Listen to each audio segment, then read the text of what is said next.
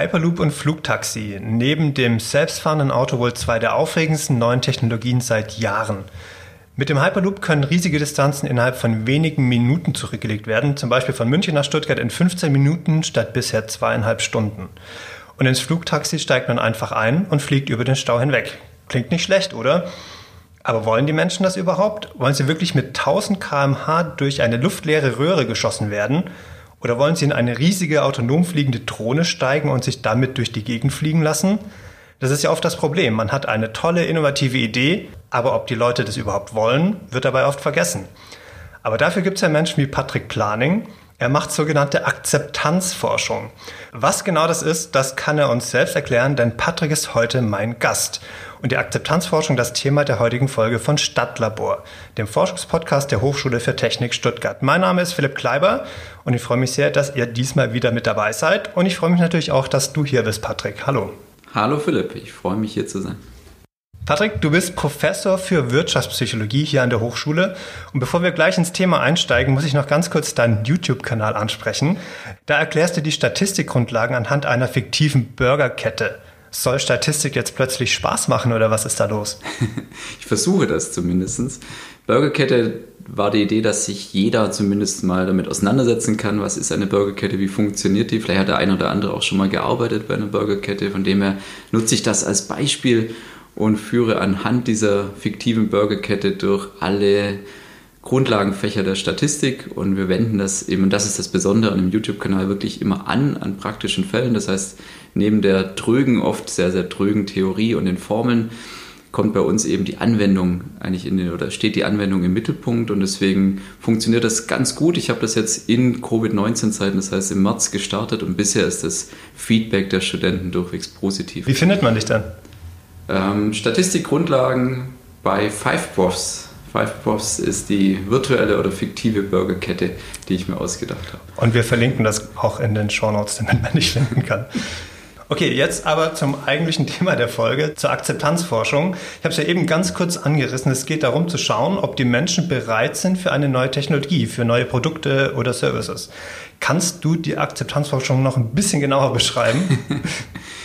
ja, also vielleicht erstmal anzufangen mit dem Problem, warum brauchen wir überhaupt Akzeptanzforschung? Wir haben es in der Einleitung gerade gehört, es gibt spannende neue Technologien wie Hyperloop oder Flugtaxis.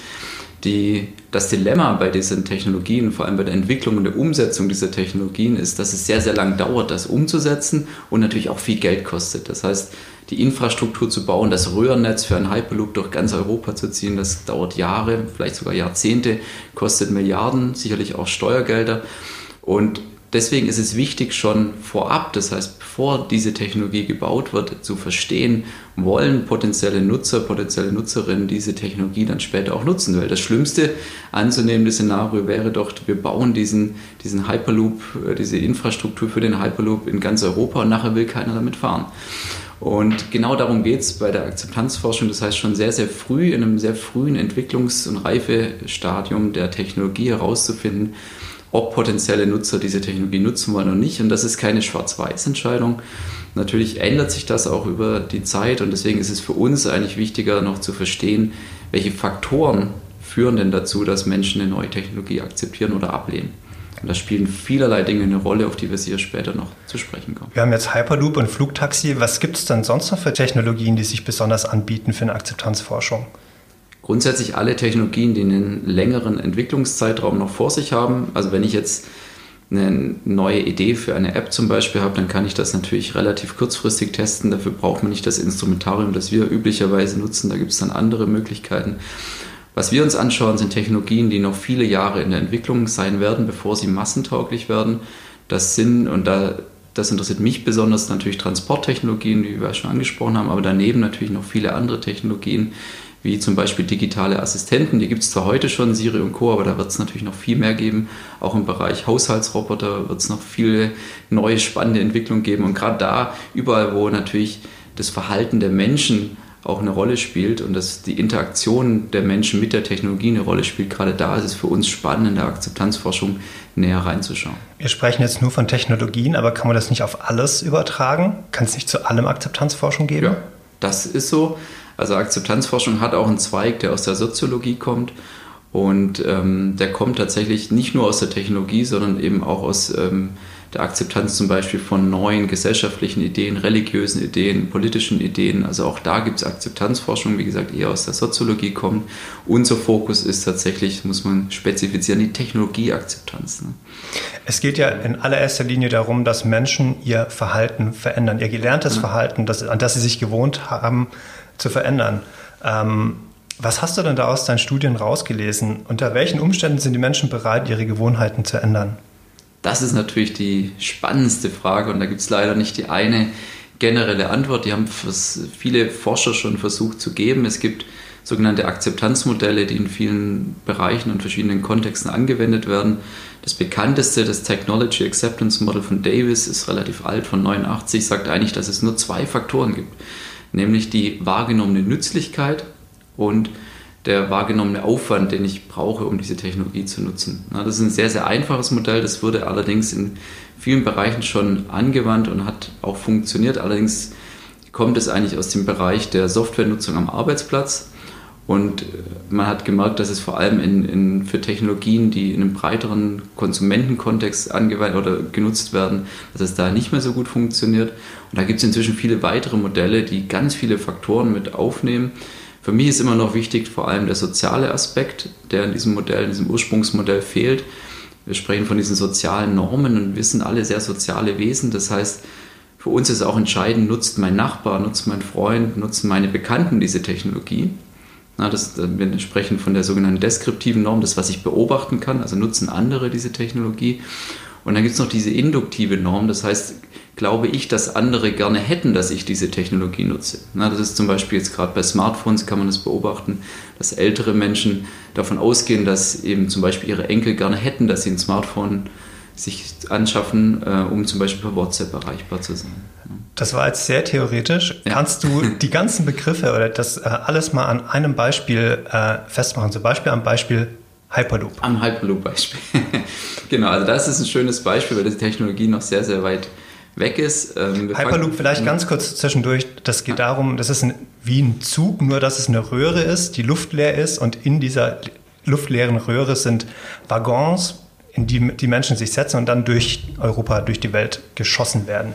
Genau, basiert auf der Idee der Magnetschwebebahn, eben nur mit dem Unterschied, dass es in einer Röhre mit Unterdruck äh, stattfindet, sodass die Geschwindigkeiten noch deutlich höher sein können, bis zu 1000 km/h sind möglich realistisch wahrscheinlich 700 bis 800 km/h als Reisegeschwindigkeit. Ähm, zurück zum Thema. Genau, zurück zum Thema, aber das sind gar nicht so weit weg vom Thema, denn ähm, wahrgenommene Nützlichkeit ähm, hängt damit natürlich zusammen. Also das eine liegt auf der Hand, das ist die Reisegeschwindigkeit.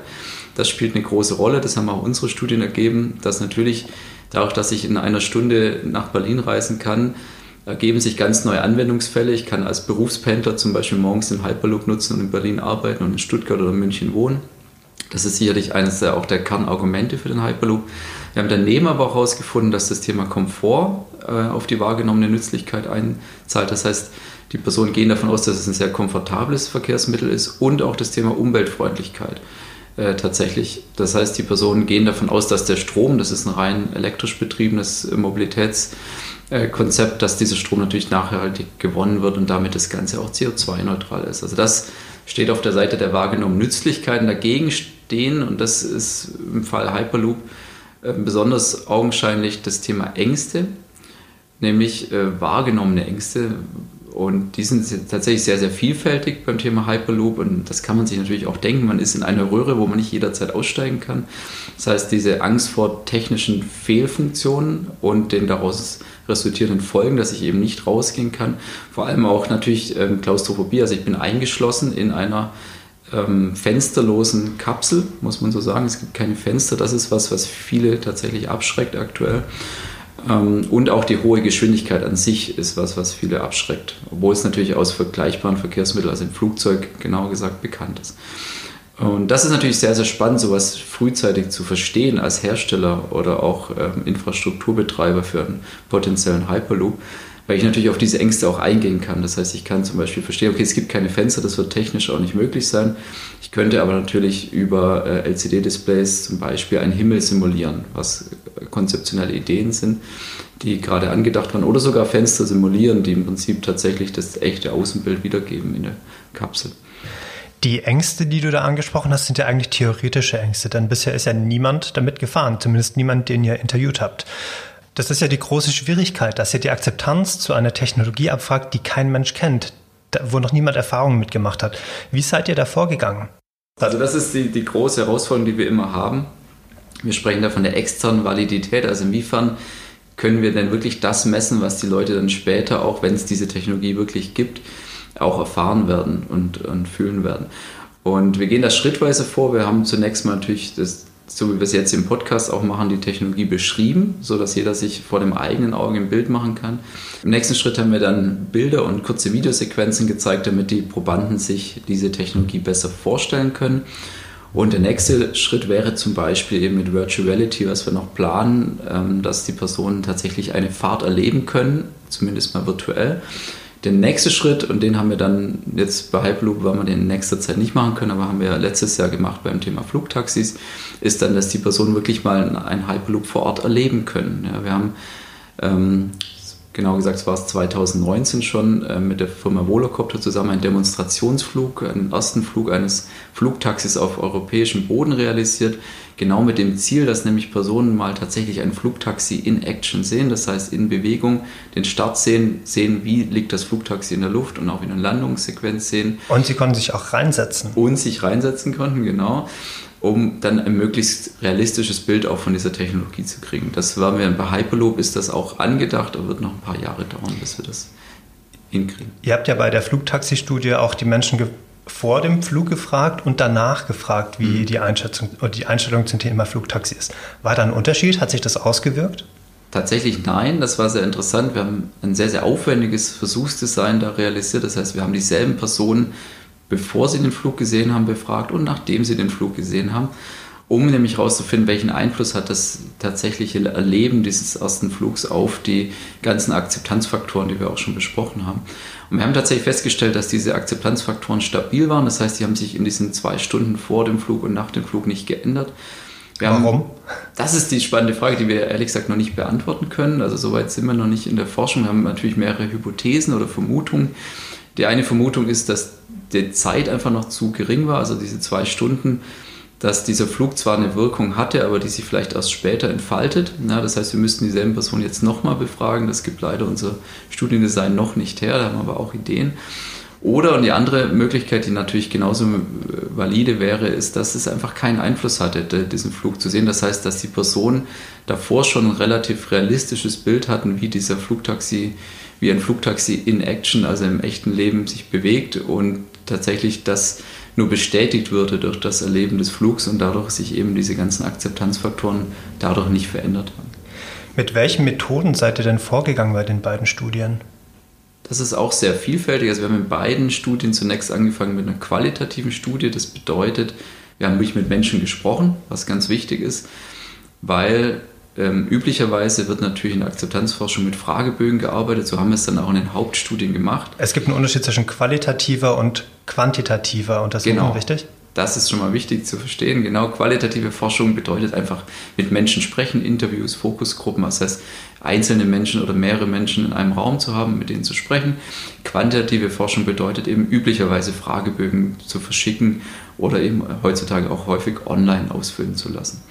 Und wir wenden grundsätzlich einen, einen kombinierten sogenannten Methodenmix an, also beides, weil wir natürlich erstmal herausfinden müssen, was gibt es denn für Faktoren, also was für Ängste, Befürchtungen, aber auch wahrgenommene Vorteile gibt es in der Bevölkerung, um diese dann zu überführen in einen Fragebogen, weil am Ende natürlich im Fragebogen nur noch das angekreuzt werden kann, was auch da ist. Ja, und das heißt, ja. da brauche ich schon einfach mehr Vorwissen, um so einen Fragebogen gestalten zu können. Gerade bei Technologien, die eben noch niemand kennt. Genau, ist das, also glaube ich, ein guter Weg, oder? Ja weil wir einfach bei vielen Technologien wie jetzt auch Hyperloop auf wenig Vorstudien tatsächlich aufsetzen können. Also da gibt es wirklich bisher noch sehr, sehr wenig Forschung. Gleichzeitig muss man ja sagen, dass in der EU aktuell auch schon viele, viele Millionen investiert werden in die Hyperloop-Forschung und auch schon in den ersten Ausbau von Testinfrastruktur. Und ich finde, gerade an diesem Punkt sollte man schon tatsächlich auch investieren in ein besseres Verständnis dafür, was die Menschen über diese Technologie auch denken. ein sehr populäres Thema. Elon Musk von ja. Tesla und SpaceX zum Beispiel, der macht ja. das ja riesengroß und macht da sehr viel Werbung dafür. Ja. Ist auch hart. Also euer Kooperationspartner bei dem Thema mhm. ist ja, glaube ich, auch aus, in diesem Kontext entstanden. Genau. Die Firma Hard Hyperloop ist ein, ein Spin-off der Uni TU Delft. In den Niederlanden? In den Niederlanden, genau, sitzen nicht in Deutschland. Ähm, und die sind tatsächlich die Gewinner der ersten Challenge, die Elon Musk ins Leben gerufen hat. Also Elon Musk hat sich entschieden, bei dieser Technologie keine eigene Firma zu gründen, anders als bei E-Autos oder dem Thema Mars-Kolonialisierung, ähm, sondern er hat gesagt, ich, ich, ich, gründe im Prinzip einen Wettbewerb und die beste Firma soll entstehen und ich möchte da helfen, dass die beste Firma entsteht. Da war auch ein deutsches Team, glaube ich, aus München dabei, genau, aber genau.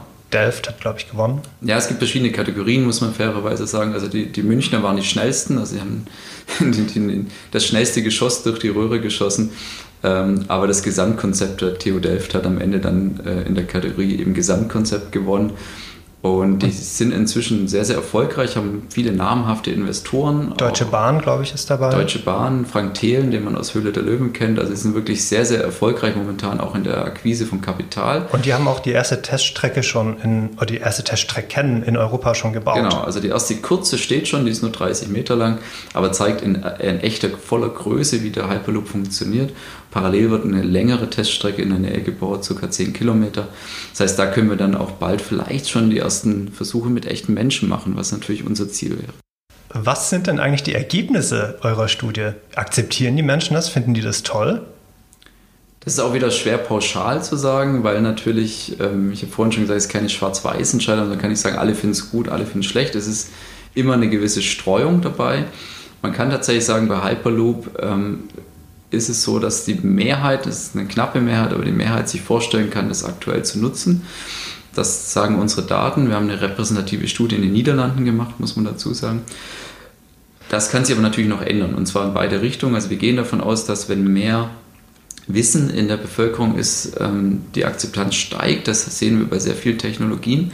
Gleichzeitig kann aber mehr Wissen auch den gegenteiligen Effekt haben. Das ist das Gemeine daran weil es eben davon abhängt, was für ein Wissen es ist. Das heißt, diese, das Wissen um vielleicht die, den Fakt, dass man nicht aussteigen kann zwischen zwei Stationen, kann auch mitunter dazu führen, dass eben Ablehnung entsteht. Mir fällt als gutes Beispiel auch die Brille von Google ein, die ja als erstes ganz cool äh, irgendwie gewirkt hat und dann haben die Leute festgestellt, ja, die beobachten mich ja die ganze Zeit oder genau. meine Mitmenschen und dann wurde das Projekt auch eingestellt.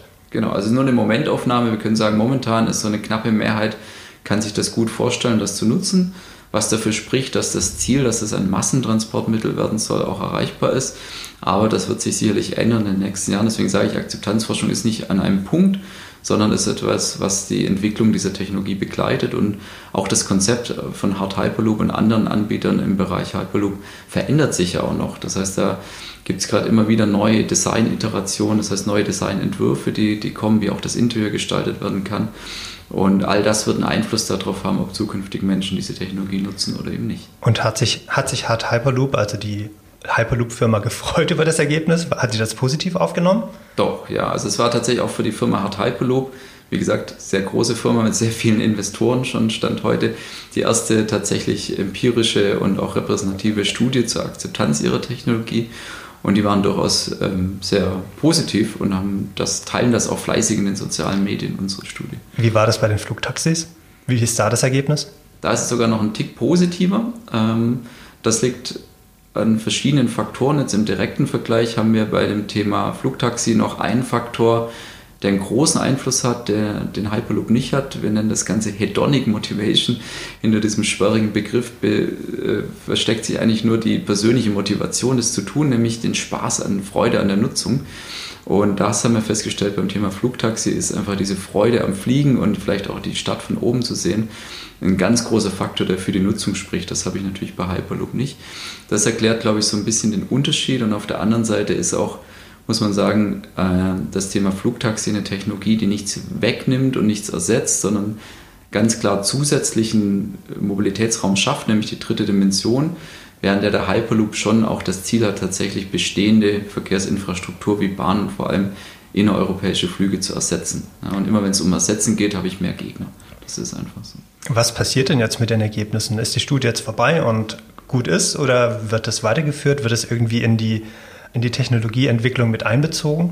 Auf jeden Fall. Also wir sind, wie gesagt, das ist, war kein, es war jetzt eine Punktstudie natürlich zu einem gewissen Punkt, aber wir arbeiten ja weiter auch eng mit Hard Hyperloop zusammen und ich komme auch gerade aus einem Termin, wo wir mit Hard Hyperloop gesprochen haben. Ähm, es gibt eine Zusammenarbeit mit einem Stuttgarter tatsächlich Designbüro ist, glaube ich, auch. Wir sind hier in Stuttgart für alle, die uns hören. Ja, genau. Also wir sind hier in Stuttgart und äh, die Firma heißt Schweizer, kann man auch sagen. Und dieses Designbüro arbeitet mit der Firma Hard Hyperloop zukünftig zusammen am Design der neuen Kapseln und auch da werden wir uns einbringen mit dem Thema Akzeptanzforschung. Das heißt, dort zu erforschen, was denken die Menschen über gewisse Designvorschläge für das Interieur dieser Kapseln und wie kann man diese vielleicht besser gestalten. Da stellt sich für mich die Frage, was ist denn eigentlich der Unterschied zwischen Akzeptanzforschung, Marktforschung und Meinungsforschung? Das ist auch eine spannende Frage. Da gibt es natürlich Schnittmengen.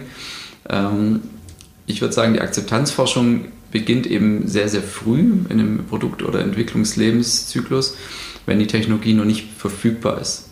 Wenn die Technologie dann verfügbar wird, komme ich in den Bereich vielleicht Meinungsforschung, ja, wenn man so will, und vor allem dann, wenn die, das Produkt wirklich zu kaufen und zu nutzen ist, dann bin ich ganz klassisch im Bereich Marktforschung. Und da sind wir dann auch äh, nicht mehr so interessiert, weil da geht es dann wirklich um die Feinheiten. Wie muss die Verpackung aussehen? Wie muss der Preis gestaltet sein? Wo muss es im Regal angeordnet sein? Das sind so die klassischen Themen natürlich dann in der Marktforschung. Aus? Und ähm, das ist dann eher im späteren Produktlebenszyklus. Also wir halten fest, Akzeptanzforschung beginnt ganz am Anfang, wenn die Idee gerade entstanden ist, im Idealfall. Genau. Ja. Du hast ja in deinem früheren Leben, bevor du Professor wurdest, ähm, bei einem großen deutschen Automobilhersteller gearbeitet und dort festgestellt, dass die Menschen Assistenzsysteme gar nicht nutzen, die für viel Geld entwickelt und in die Autos eingebaut werden. Genau, also so bin ich zu dem Thema gekommen. Äh, frisch von der Uni 2006 bei Daimler eingestiegen und habe die Aufgabe gekriegt, ähm, Vielfahrer zu befragen, die ganz neue Autos bekommen, um möglichst schnell natürlich Qualitätsmängel auch an Autos, potenzielle Qualitätsmängel an Autos festzustellen. Und ich hatte einen sehr langen Fragebogen zu allen Ausstattungen, die es damals gab. Und die Autos waren alle fast voll ausgestattet, hatten die neuesten Assistenzsysteme. Damals gab es schon Fahrerassistenzsysteme wie Distronic, die einen Abstand halten können. Was ich da festgestellt habe, hat mich total überrascht, nämlich dass diese Vielfahrer, die wirklich den ganzen Tag auf der Autobahn verbringen, obwohl sie diese Systeme an Bord hatten, wie Abstandsregelsysteme und auch Spurhalte und Spurwechselassistenten, äh, die sie nicht genutzt haben. Ne? Und äh, da war ich tatsächlich baff und konnte mir das erstmal nicht erklären, diesen Widerspruch. Und die konnten mir auf, auf Nachfrage auch damals nicht erklären, warum sie das nicht nutzen konnten. Die haben einfach gemeint, das brauchen sie nicht. Und das war für mich klar, okay, das ist ein Feld, da wird so viel Geld investiert in die Entwicklung, gleichzeitig äh, gibt es Nutzer, die prädestiniert dafür sind, das zu nutzen, aber es nicht tun. Da möchte ich forschen und da möchte ich tiefer einsteigen. Und so ist eigentlich die Idee für meine, für meine Promotion damals entstanden, die ich dann 2009 begonnen habe bei Daimler, nämlich zum Thema Akzeptanz von Fahrerassistenzsystemen. Und seitdem bin ich in diesem Themenfeld aktiv. Und jetzt bist du hier an unserer Hochschule gelandet und ähm, hast das weiterentwickelt. Geht eigentlich der Impuls, die Akzeptanz zu checken, von den Unternehmen aus oder musst du auf die zukommen und Klinken putzen? Es ist unterschiedlich, würde ich mal sagen. Natürlich sind die Unternehmen oft vorsichtig und das verstehe ich auch, wenn ich ein Startup bin, egal ob es jetzt Flugtaxi, Hyperloop oder was auch immer entwickelt, bin ich ja erstmal von Investoren abhängig und das sehr, sehr lange. Ne? Im Fall von Hyperloop und Flugtaxi sicherlich 15, 20 Jahre vielleicht sogar, bevor wirklich der Break-Even-Punkt erreicht ist, das heißt, so viel Geld damit auch verdient wird, dass es sich trägt. Und in dieser Zeit bin ich darauf angewiesen, dass Investoren in meine Zukunft glauben. Und da verstehe ich es natürlich, dass viele Firmen Angst haben, Akzeptanzforschung zu machen, weil natürlich rauskommen könnte, dass die Technologie gar nicht so nachgefragt ist und begehrt ist bei den potenziellen Nutzern, wie vielleicht in den Werbeprospekten bei, für die Investoren steht. Ähm, ich glaube trotzdem, dass alle Firmen davon profitieren, die Akzeptanzforschung machen, weil es geht am Ende ja auch, wie gesagt, nicht um die Entscheidung, das ist nicht akzeptierbar oder nicht. Ich glaube, das gibt es gar nicht, sondern nur die Frage, wie muss es gestaltet sein, damit es eben akzeptierbar ist für den Nutzer. Und je früher ich diese Informationen habe als Unternehmen, das so eine Technologie entwickelt, desto effizienter und kostengünstiger kann ich das auch noch einfließen lassen in meine Entwicklung. Ohne jetzt despektierlich klingen zu wollen, wieso kommen die auf dich als Wissenschaftler zu? Können die nicht mit irgendwelchen privatwirtschaftlichen Akzeptanzprüfern oder sowas zusammenarbeiten? Was machst du anders? Das ist eine gute Frage. Das könnten die vielleicht auch. Ich weiß nicht, ob es die gibt, die äh, das äh, so, so, ein Thema wie Akzeptanzforschung machen, tatsächlich als, als ähm, marktwirtschaftliches Institut, glaube ich, gibt es da gar nicht so viele. Die meisten fokussieren sich natürlich auf Produkte, die es schon gibt, auf klassische Marktforschung, weil dort auch einfacher ist, Geld zu verdienen. Ähm, warum kommen die auf uns zu? Ich glaube, wir haben tatsächlich ähm, ein sehr, sehr gutes Setting hier bei uns an der Hochschule.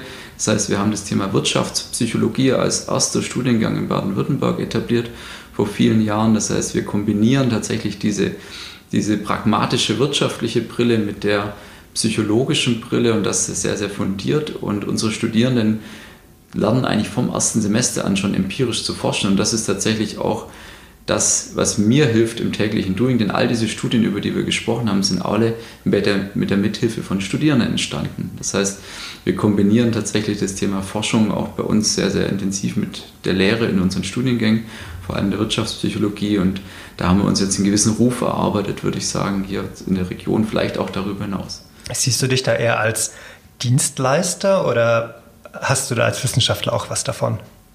also ich sehe mich nicht als Dienstleister, weil das natürlich eine gefährliche Rolle ist.